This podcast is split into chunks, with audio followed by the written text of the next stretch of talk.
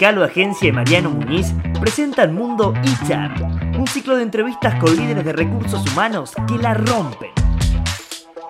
En el mano a mano de hoy, contamos con la presencia de Gastón Tenhuber, Country Manager de Good Habit Brasil, quien se suma a Mundo HR para charlar y debatir sobre las nuevas tendencias del aprendizaje en las empresas. Cognos Online, líderes en la transformación digital para la educación. Greetings, la comunicación y los datos de recursos humanos en un solo tablero. Good Habits, cursos corporativos de soft skills, con una metodología disruptiva de diseño educacional. Coach Hub, transformando personas y organizaciones. Hola, les damos la bienvenida a un nuevo episodio de Mundo HR. Hoy tenemos un invitado muy especial con el que vamos a estar hablando de aprendizaje, de recursos humanos. Bienvenido Gastón, ¿cómo estás? Gracias por estar acá. Hola Mariano, para mí es un placer, un gusto. Eh, me siento un rockstar estando acá en, eh, con vos grabando para Mundo HR. La verdad que muy contento. Bueno, vamos a rockearla entonces. Dale. Y arranco preguntándote, siempre nos gusta arrancar con algo personal. Y quiero saber, ¿quién es Gastón? ¿Cómo te definirías en pocas palabras? Bueno, mira, me gusta definirme como un aventurero, me encanta la tecnología y soy un apasionado por, por el desarrollo de personas. Así que viajé mucho el mundo, conocí mucha gente y ahora estoy acá apostando y ayudando al desarrollo de personas, que es lo que me hace feliz. Bueno, hablas de desarrollo de personas y te quería preguntar más específicamente, ¿cuál es tu vínculo hoy con el mundo de recursos humanos? Hoy represento una empresa como Good Habits, que es una empresa europea que viene a Argentina a traer un material de último nivel para las empresas, para el desarrollo de personas. ¿sí? Entonces me vinculo con el mundo de recursos humanos a través de aportándoles tecnologías para que las personas puedan aprender. Es una empresa de aprendizaje, pero para vos, ¿qué es aprender? ¿Y algunas dejamos de aprender?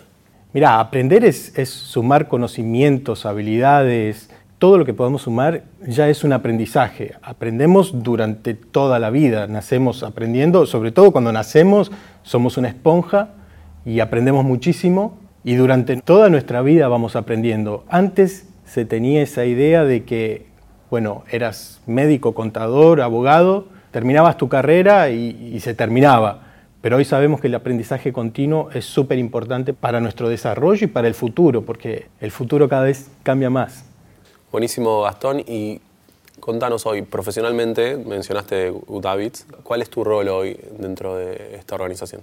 Hoy en día es desarrollar negocios en Argentina, traer una plataforma de cursos de soft skills online que sirvan para las empresas como base para el desarrollo continuo de los colaboradores. Entonces, mi función es ser como un consultor para las empresas para que sepan qué pueden hacer para desarrollar a las personas, para que entiendan que no es simplemente ponerle cursos para que las personas se desarrollen, sino que tengan más material, que tengan estrategias de aprendizaje que puedan llevar a la empresa a otro nivel. Y a nivel tendencias de, de aprendizaje y, y, lo que están trayendo a Argentina, comparado con Europa, ¿cómo ves Latinoamérica? ¿Ves diferencias, similitudes? ¿En qué estadio estamos a nivel aprendizaje? En Europa se está apostando muchísimo al autoaprendizaje, que es algo que en Argentina también ya se viene desarrollando bastante, pero sobre todo con diversos elementos, no solamente el autoaprendizaje de ver un video. Entonces, dentro de una plataforma necesitas tener otros formatos, no un video y un PowerPoint, sino que tenés que tener cosas para leer, cosas para escuchar, diferentes tipos de video, ¿no? que tengan dinámica, porque si el aprendizaje no es divertido, hoy en día es muy difícil que podamos convencer a una persona que tiene acceso a streaming de Netflix, YouTube, Spotify, videojuegos. Entonces, tienen acceso a todo eso que es muy divertido, me parece muy divertido, a mí también me gusta, pero y la parte de aprender, ¿cuánto aprendemos con eso y cuánto aprendemos que nos sirva para nuestra carrera? Sobre todo el aprendizaje tiene que ser divertido y tiene que tener una estrategia que haga que llegue a las personas. Bueno, algo mencionaste recién, yo coincido mucho que tiene que ser divertido, te tiene que dar ganas de seguir y no parecer un, un perno, porque si no como que lo abandonás, como, como en la secundaria, ¿no? Las materias que era un perno uno no les ponía onda. Pero si yo estoy en una organización y soy líder de aprendizaje y quiero empezar una nueva estrategia de aprendizaje, ¿qué, tengo que tener en cuenta además de esto de que sea divertido? ¿Hay algo que, que creas que tengo que tener en cuenta? Bueno, es trazar una estrategia no es nada, nada simple y por eso lo hacemos a medida para cada empresa. No es algo que viene en un molde y ya esa estrategia va a servir para todas las empresas. Importante tener en cuenta los tres pilares, tanto el colaborador como los líderes como la organización.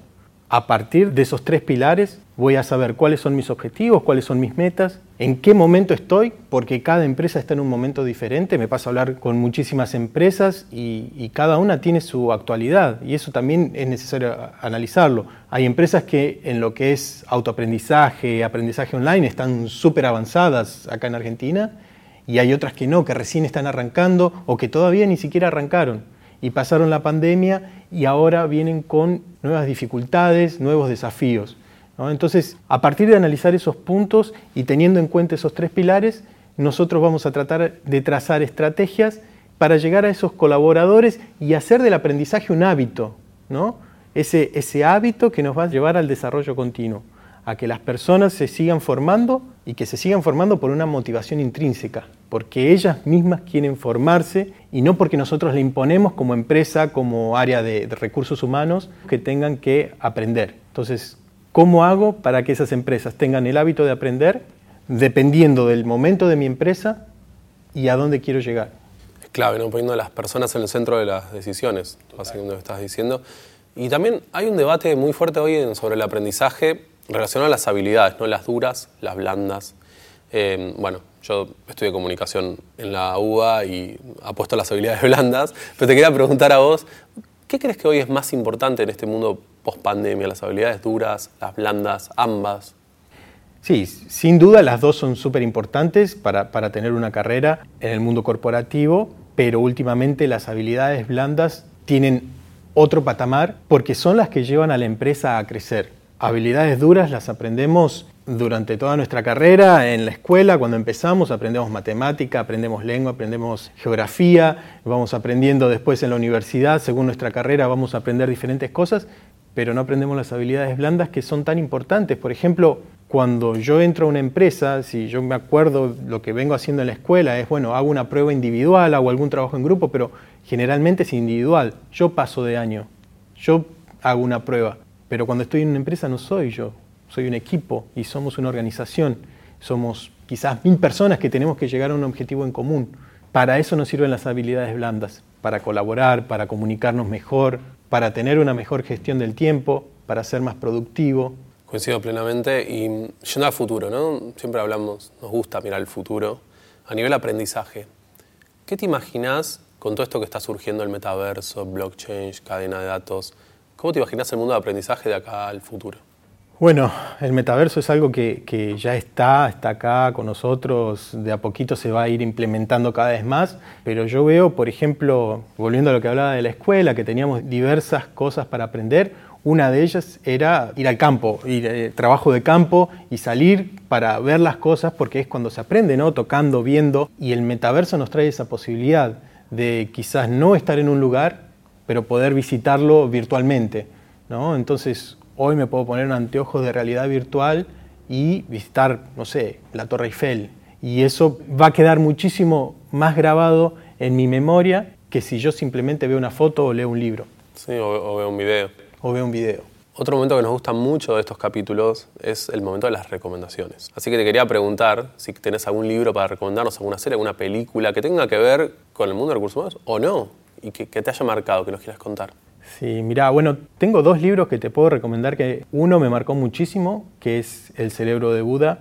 Es un libro sobre neurociencia que explica cómo funciona nuestro cerebro y cómo la meditación influye en ese funcionamiento y por qué es tan importante, sobre todo en el mundo que vivimos tan cambiante y que está tan rápido y tan dinámico.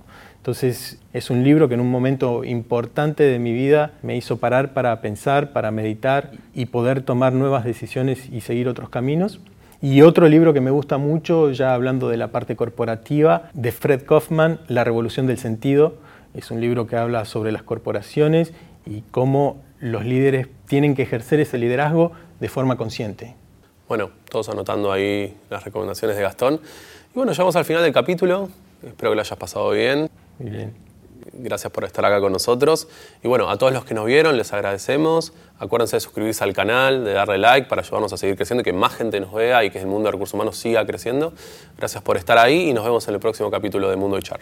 Esto fue Mundo HR. Seguimos en Spotify y en YouTube.